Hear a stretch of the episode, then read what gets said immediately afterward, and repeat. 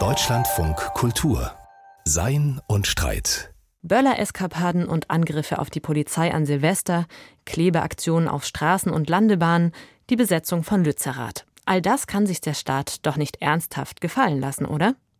Der Ruf nach dem starken Staat wird zurzeit immer lauter.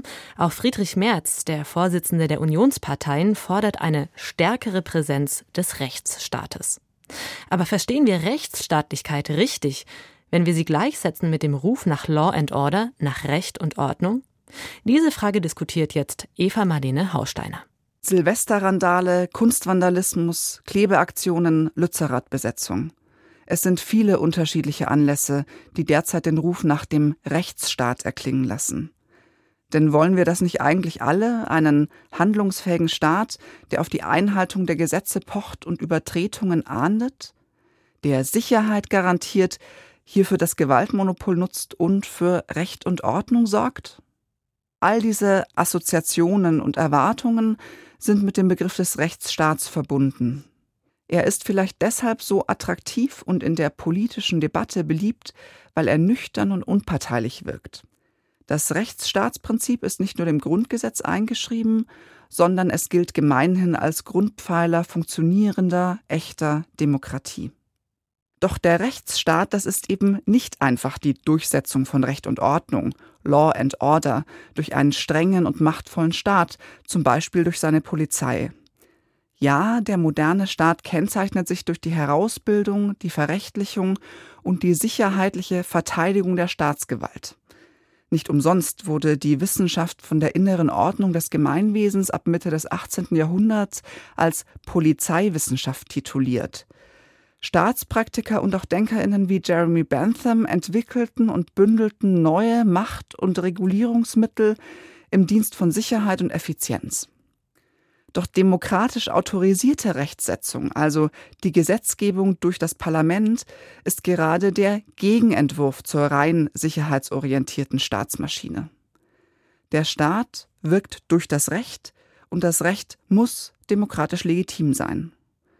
Vor allem aber, und das ist der Knackpunkt, ist der Staat erst dann wirklich Rechtsstaat, wenn er selbst an das Recht gebunden ist. Die demokratische Kontrolle der Staatsgewalt ist das Herzstück des liberalen Verfassungsdenkens seit John Locke. Es ist besorgt darum, dass der starke Staat zu stark wird. Ohne Staat mag moderne Volksherrschaft nicht funktionieren, aber die größte Gefahr geht gleichzeitig von einem Staat aus, der selbst schrankenlos durchgreift. Mit Kant, der Staat schafft Recht, ist aber selbst fundamental daran gebunden. Wer aber garantiert dann eigentlich den so verstandenen Rechtsstaat?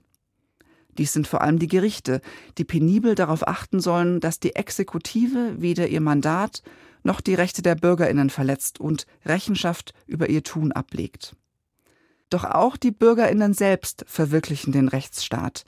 Sie können ebenfalls Rechenschaft einfordern und ihren Forderungen nicht nur an der Wahlurne Ausdruck verleihen, sondern auch auf der Straße also auf Demos und in Protesten, nötigenfalls sogar durch zivilen Ungehorsam.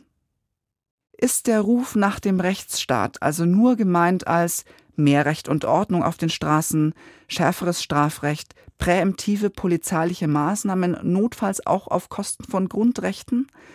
Dann haben wir es mit einer Form populistischer Vereinfachung von Rechtsstaatlichkeit zu tun, die Gefahr läuft, antidemokratisch zu wirken, also hinter die Erkenntnisse genau jenes modernen Staatsdenkens, auf das sie sich beruft, zurückzufallen. Wer A sagt, muss auch B sagen. Wer Law and Order fordert, muss auch eine Einhebung und Kontrolle der Polizei wünschen. Schon wahr. Ein Staat, der Recht und Gesetz nicht durchsetzt, ist nicht wünschenswert. Aber ein Staat, der sich zu diesem Zweck selbst über das Recht hinwegsetzt, nach dem nonchalanten Berliner Wahlkampfmotto der AfD Klimakleber in den Knast ist gerade kein Rechtsstaat.